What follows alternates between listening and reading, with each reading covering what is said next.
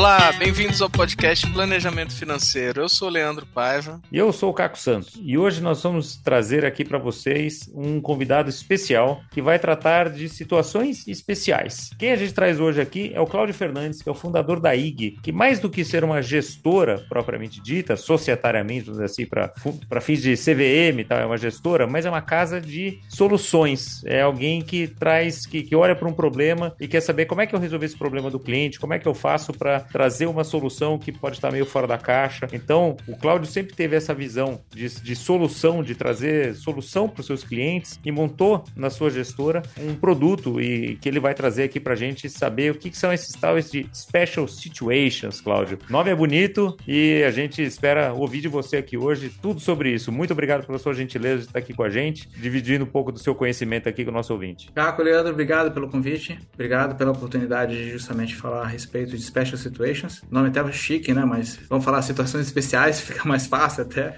de falar. Mas daí você tem que cobrar menos, né? Special situations é em, em, em dólar, né? Sim, não, mas assim, é, o preço é o mesmo, tá? Sempre cobro barato.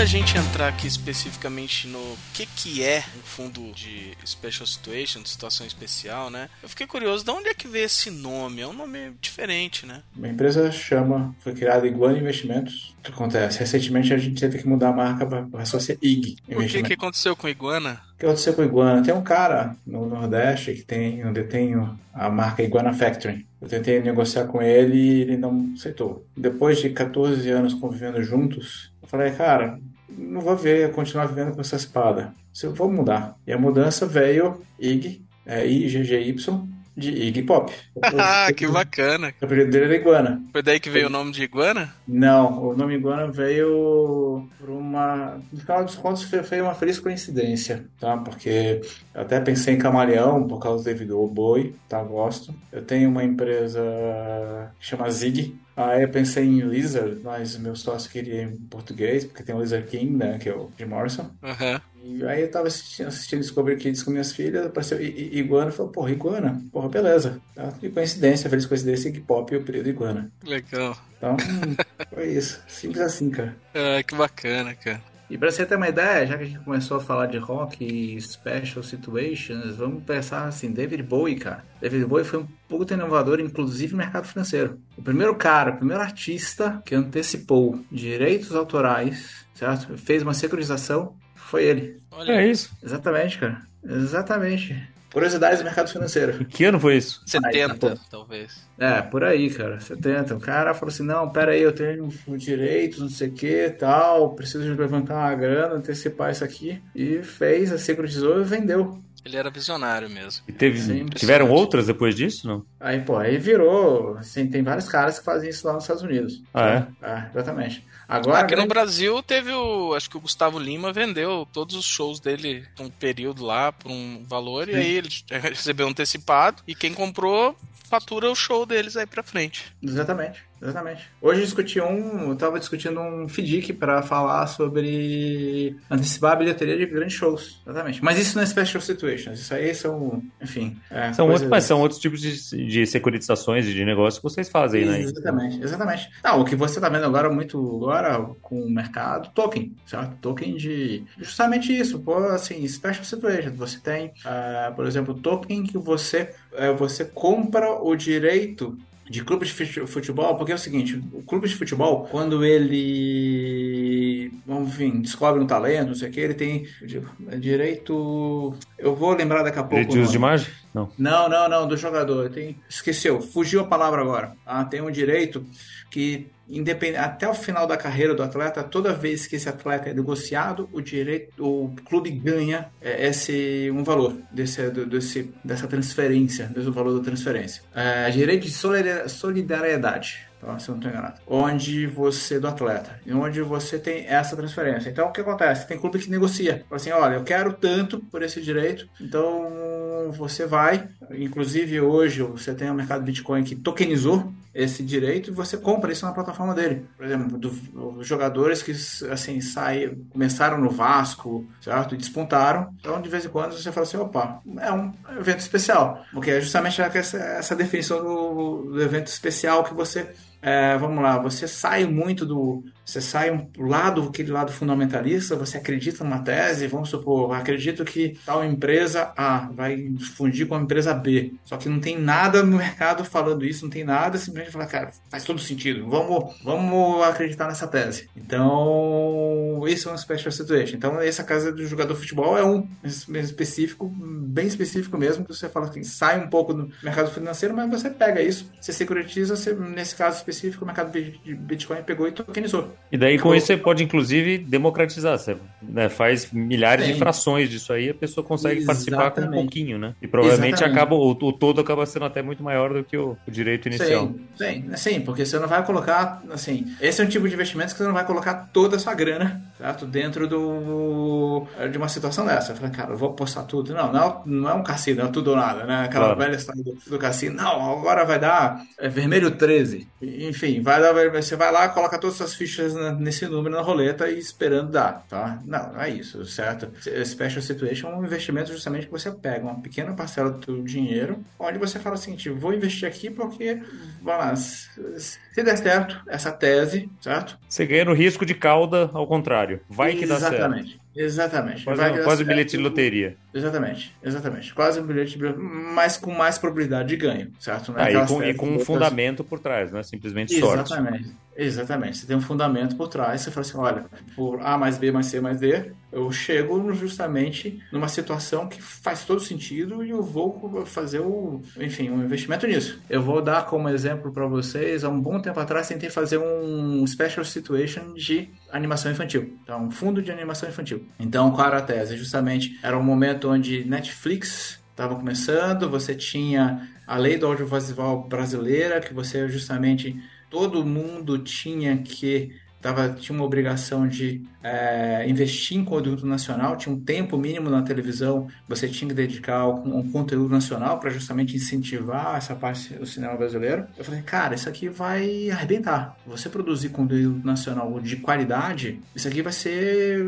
grande febre, tá? Vai ser excelente. Pô, montar o fundo justamente com a tese animação infantil, porque animação infantil é uma tese que você olha e fala o seguinte: criança, para quem tem criança, ou já teve criança, ou enfim, ou tem netos, tudo isso, você vê que criança gosta de. Se gosta, ela vê uma vez, vê duas, vê três, vê quatro, vê cinco, quer comprar o brinquedo, quer comprar, enfim, é, vai ter bolo, vai ter festa, tudo com aquilo. Selecionamos algumas obras e, e tentamos colocar isso para investidor. Só que, enfim, é, na época não deu certo até assim, fiquei até feliz que uma das obras que a gente selecionou hoje está em mais de 120 países. Que é justamente isso. Você fala assim, cara, vou selecionar um cara que eu entendo que esse cara vai dar certo, por isso, por essas condições. Então esse é o special situation. Sai um pouco daquela análise tradicional fundamentalista, que é aquela que eu pego, vou analisar balanço, vou fazer projeção, certo? Aquela vou ver a tendência, certo, daquele investimento, vou ver aquela tendência que eu estou encontrando aqui, falo assim, poxa, por essa tendência de crescimento de PIB, por essa tendência do crescimento do setor, por essa tendência do crescimento da empresa, certo? Pela estratégia dela, por isso, por aquilo, eu entendo que a ação da a ação dessa empresa vai sair de de 20 reais e vai para 30. Isso é o, é o fundamentalista tradicional. Special situation não, é aquele cara que, aquilo que eu comentei para vocês. Pego, entendo, certo? Monto uma tese do tipo, vai acontecer fusão entre essas duas empresas. Por quê? Porque eu acho que uma vai complementar a outra e faz todo sentido. É um exemplo de situation. Outro exemplo é esse que eu dei do jogador de futebol, certo? Você compra o direito de solidariedade do jogador de, do clube onde ele tem vários jogadores. Então é muito e, e é fácil, é fácil hoje acessar esse tipo de negócio. Tem muita gente fazendo isso. Como é que tá? Depende muito, assim, vamos lá. Tem gente que tenta, mas tem vamos dizer assim, tem várias pessoas que conseguem fazer bem é, esse, esse tipo de situação, tá? Então, depende do setor. Tem gente que faz no crédito, certo? Aquele pessoal que faz recuperação de empresas, tá? Então, você tem, você tem gestoras, assim, não sei se eu posso comentar ou não, tá? que fazem muito bem isso, tá? Esse tipo de recuperação, ele entra numa empresa, ele olha e fala assim, a gente tem aqui ativos que fazem sentido ou não fazem sentido. Então, pô, eu vou construir uma tese em cima dessa empresa e começa começar a trabalhar em cima dela, ou desmembra a empresa, ou simplesmente injeta dinheiro para fazer a recuperação. Então, tem outros que justamente entram nessa questão de ativos não tradicionais, como jogador de futebol, como apostar contra o mercado imobiliário a favor. Tem, tem um filme muito legal que chama A Grande Aposta. Sim. É justamente o pessoal que. É justamente. O nome já diz, né? A Grande Aposta, a tradução para o português, que é justamente um grupo, uma pessoa que identificou que o mercado. Ele apostou contra o mercado americano, imobiliário americano. Dizendo, vai acontecer um. Vai acontecer um. Enfim um crash. Um é, evento. Do, do, um evento, exatamente. Vai acontecer o uhum. um evento. Eu sinto isso, tem várias condições, vários sinais que estão me dando que isso vai acontecer e ele foi firme ali nisso aí. É óbvio que tem algumas situações que pode dar errado. É, como exemplo, você tem um grande fundo americano, que é aquele Long Term Capital Management, certo? LTCM, que foi uma grande aposta que eles fizeram contra o mercado russo, só que eles erraram o tempo de entrada. Eles erraram, entraram muito cedo, fizeram uma aposta muito grande. Então... E deu errado.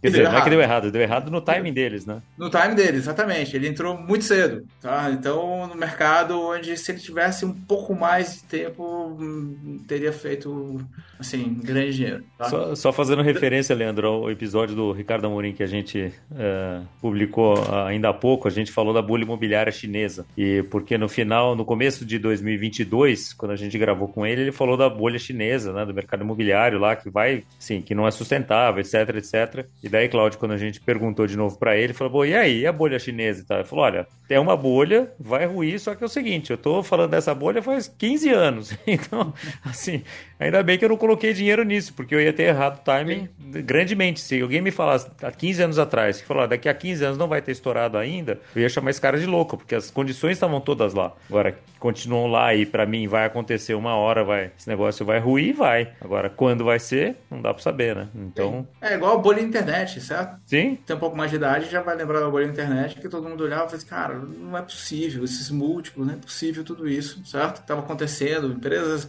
várias empresas sem gerar lucro e as ações, o preço lá em cima, estratosféricas, né? O, as ações. Então você fala, cara, não é. Em algum momento isso vai ruir. E aconteceu ruindo, mas a grande questão também dos special situations é timing de você entrar. Certo? E daí os special situations é tanto pro positivo quanto pro negativo, vamos dizer assim? Tanto quanto uma empresa estourar, quanto uma empresa ser estourada. Ou sim, sim, sim. Serve para as duas coisas. Por long e por short, vai, por comprado e por vendido. Exatamente. Se a gente pensar hoje, por exemplo, se você tem a, a possibilidade de alugar ações, você ficar vendido em, em, ações, nada mais é do que você apostar na queda. Você está ali falando, cara, por que, que vai cair?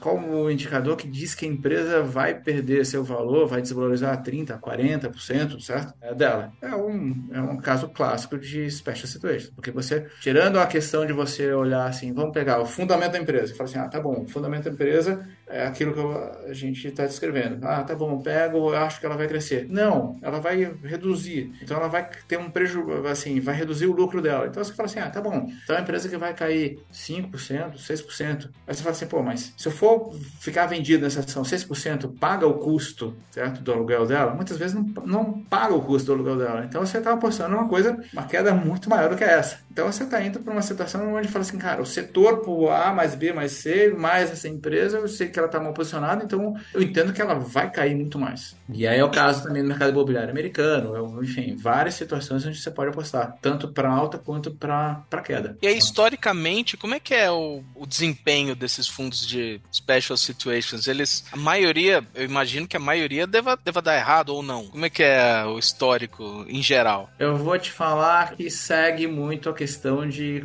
qualquer outro tipo de investimento. Tem muitos que dão errado, tem muitos que vão na média, tem poucos que vão dar muito bem. Por isso que é muito importante você conseguir selecionar gestores que tenham, assim, histórico nesse tipo de investimento. Por exemplo, crédito. Você tem que ir exatamente num cara que sabe fazer isso. Não aconselho de forma alguma pegar alguém que fala assim, não, eu tenho aqui uma situação, quantas vezes você mexeu nisso?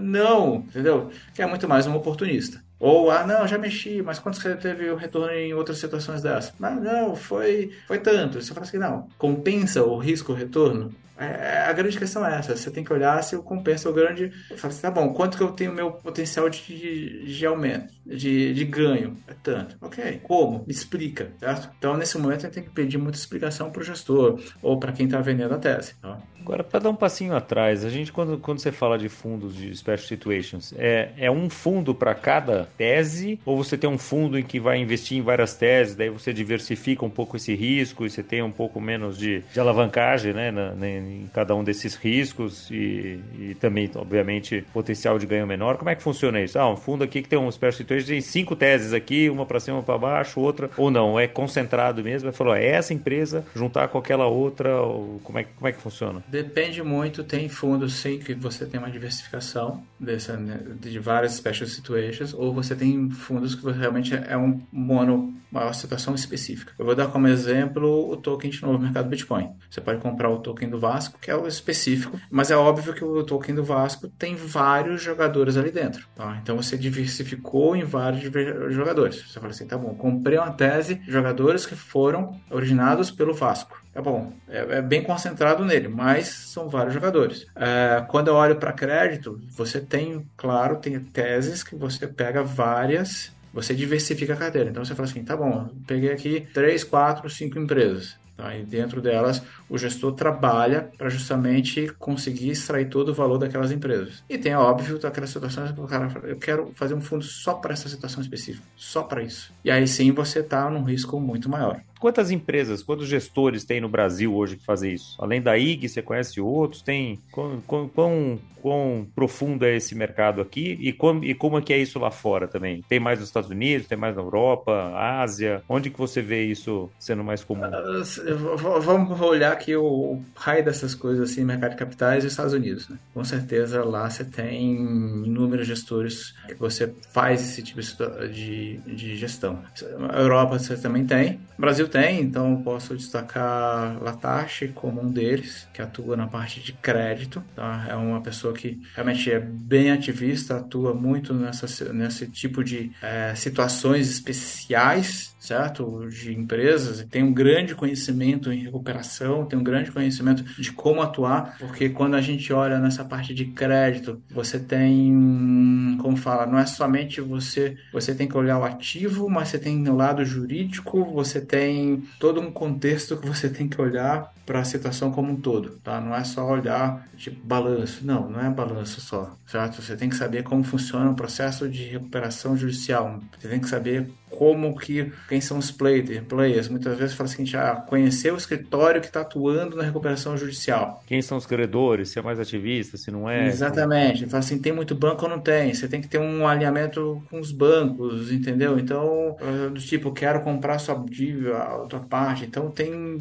toda uma um, um racional, toda uma questão por trás que não é só preto no branco. Não é só aquela questão de ah, tá bom, vale tanto, vale não sei o que. Não, não. Tem um conhecimento muito profundo. E a IG está concentrada em que tipo de special situation? Então, é, é mais de M&A, é mais de, de jogador, de times, ou tem alguma coisa que você possa falar, assim, do, do que já tem lançado por aí, ou que já tem estruturado? Hoje, assim, hoje não tenho nenhum mandato de special situation, tá? especificamente. Já tive algumas dessas questões, mas hoje não tenho. Uh, penso justamente montar, estou com uma tese justamente de jogador de futebol é, para exportação, atuando justamente junto com um grupo que conhece bem a parte de clubes, conhece bem a parte de jogadores para fazer seleção e fazer todo um processo que envolve do jogador de futebol tanto a parte de não somente habilidade, mas também a parte psicológica. Quantos jogadores você vê que muitas vezes tem potencial, certo, de se tornar um grande jogador, mas pelo lado psicológico ele ele não consegue chegar lá. E aí tem um lado também físico, que é outro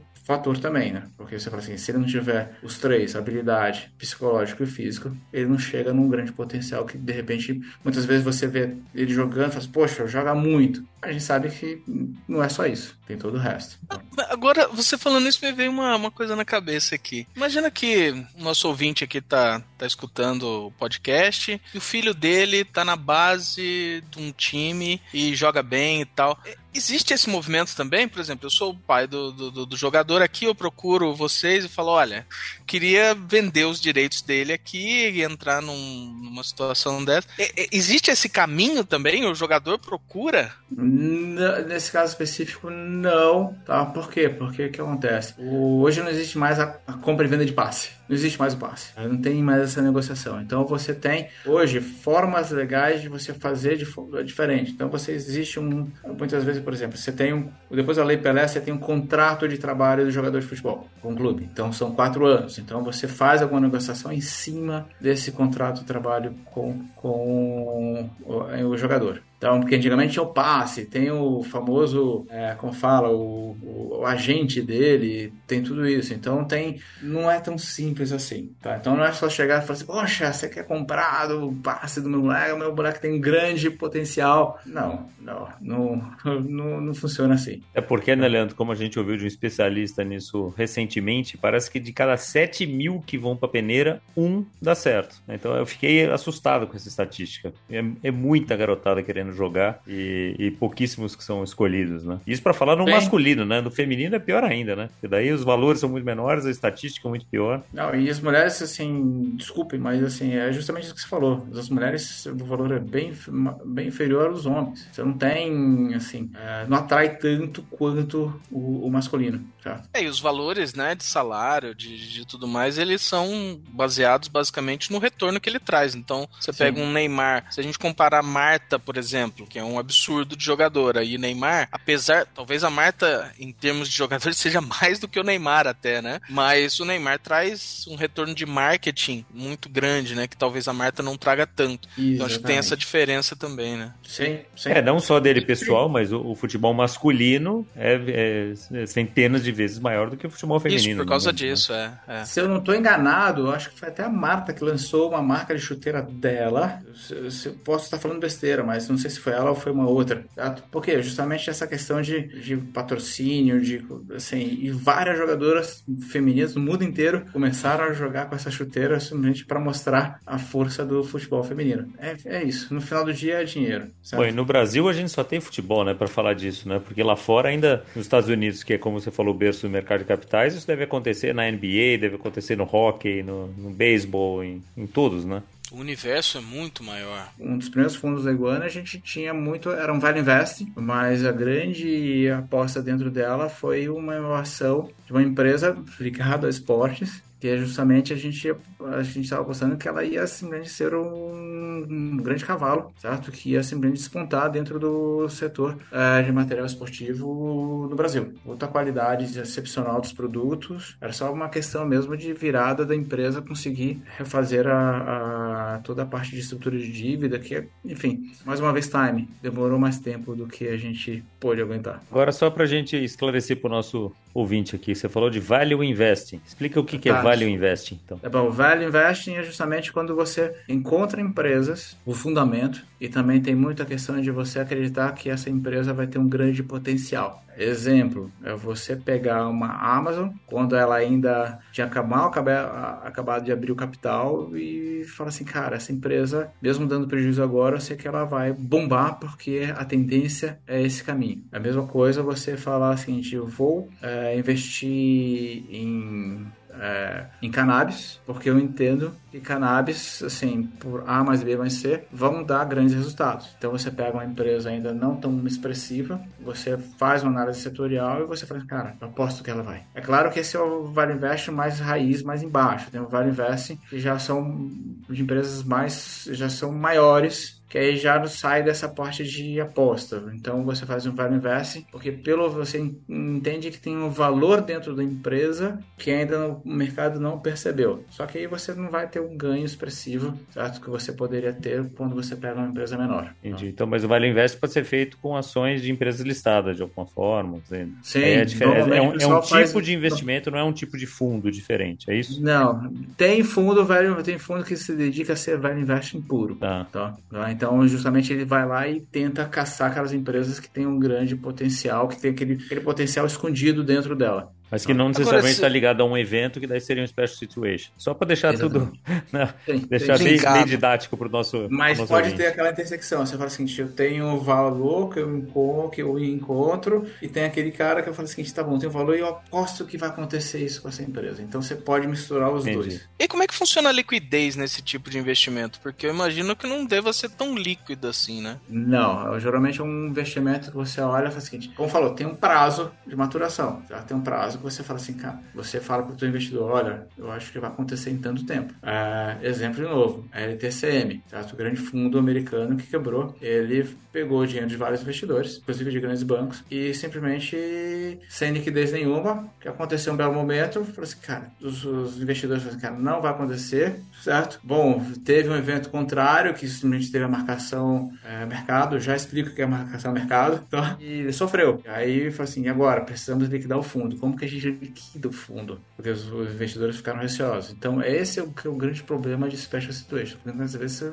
você entra numa situação, num ativo que não tem liquidez, e você pode se dar mal. Pode ter horas que você também pode entrar num evento de special situation. Vamos supor, exemplo, tá? Não é que vai acontecer, quero deixar claro. Magazine Luiza junto com Marisa. Você fala assim, cara, por que não uma fusão? Tá? São duas ações da bolsa que tem liquidez pra caramba. Você pode simplesmente falar o seguinte: eu acho que vai, pode acontecer uma fusão entre as duas. E se acontecer uma fusão, as duas vão, é, vamos lá, o valor delas vai subir absurdamente quando anunciar um negócio desse. Você compra as duas. Depois de um tempo, você vê que não tem nenhum indício, você vende. Mas normalmente Special Situation não tem liquidez. Exemplo, fundo de crédito. Quando você atua numa reestruturar aquela empresa, geralmente você para você justamente tentar é, pegar o valor dela, tá? Então é isso, tá? Então depende muito. E é muito importante, é, voltando ao início, certo? A questão é pequeno valor. Por quê? Porque é simplesmente uma tese construída em cima de uma expectativa, certo? Criada de vários elementos que as pessoas encontraram sobre aquele, aquela situação especial. E daí no Brasil, quem que pode investir num fundo desse? Tem que ser, imagino eu, um investidor qualificado. Normalmente eu vou mais acima, tá? Mais Dependendo acima. Muito,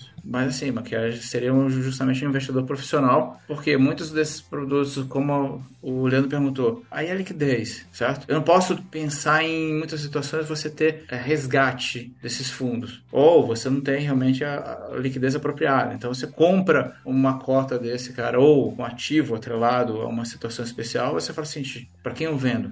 Para quem que eu vou vender? Não, não tem. Então, consequentemente, é para profissional, pequena quantidade, só que para ele, pequena quantidade, muitas vezes para nós mortais, é, é muita coisa, certo?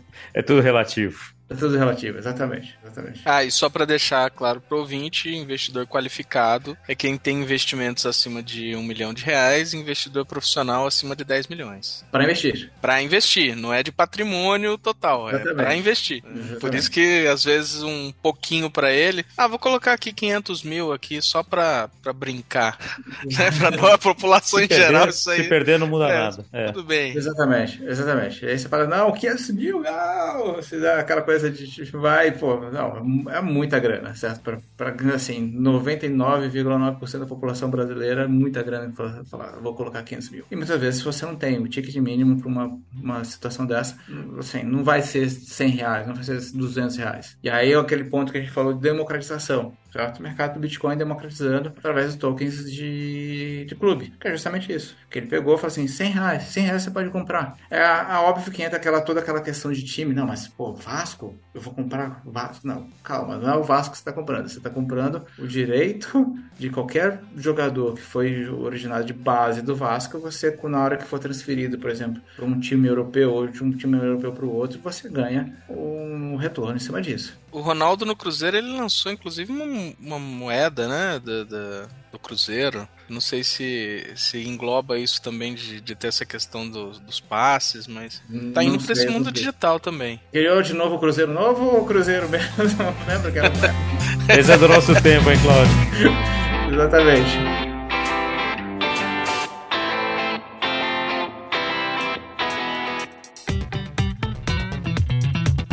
Bom, mas pra gente ir finalizando aqui então, Cláudio, a gente sempre pede pro nosso, pro nosso convidado aqui uma dica de livro, de série. Você já deu uma dica de filme aqui, que é A Grande Aposta, que já vai estar tá lá na resenha do nosso, do nosso episódio. que mais que você deixa pro nosso ouvinte aqui de, de dica do que você tá lendo ou que faz sentido no, no nosso assunto aqui de hoje? Ah, no nosso assunto aqui de hoje, eu entendo o seguinte: é um tipo de investimento que mexe muito com a imaginação do investidor, tá? Por quê? Porque a gente sempre imagina uma, uma, ganhar uma grande aposta. Então a gente sempre sonha em ter grandes ganhos. Consequentemente, o que eu falo é o seguinte: para o investidor comum, eu diria que se quiser entrar numa situação dessa, vá com, vá com calma, estuda bem a tese antes, entende o que está sendo vendido, tá? Eu sei que isso vale para todo qualquer tipo de investimento, mas muito mais ainda para esse. É um conhecimento que tem que ter muito grande, saber se quem está oferecendo tem realmente o conhecimento adequado para fazer aquele tipo de produto, para justamente não cair em várias situações como as pessoas já caíram, certo? Vamos pegar o seguinte: boi gordo, certo? Avestruz, avestruz gordo. Vimos várias pessoas caindo em situações de, de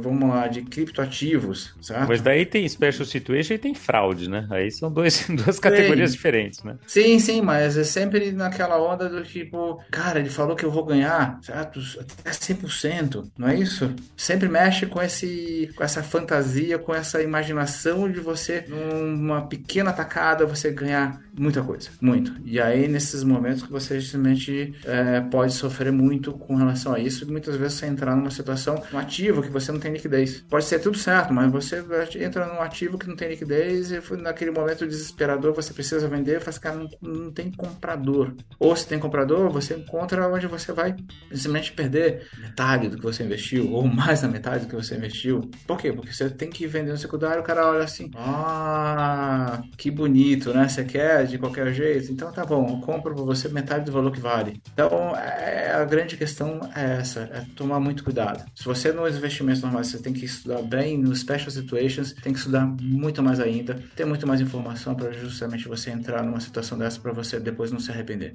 Cláudio, agradecemos demais a sua participação aqui, a sua gentileza de, de dividir com a gente tantas special situations aí, tanta uma, uma nomenclatura nova, um tipo de investimento novo que não é para todo mundo, não, não é para todos os ouvintes do podcast, mas que, como, como sempre, né, a gente gosta também de trazer aqui assuntos que sejam diferentes fora do nosso dia a dia, fora do nosso planejamento financeiro, vamos dizer assim, feijão com arroz, para que também a gente, nosso ouvinte, saiba uh, andar e conversar sobre coisas diferentes e com isso também aumentar o seu conhecimento. Para você que gostou desse episódio, escreve para a gente nas redes sociais o que, que você quer ouvir a mais, quem que você quer ouvir, qual assunto que te interessa, que a gente vai correr atrás porque a gente faz esse podcast para você. Até o próximo episódio.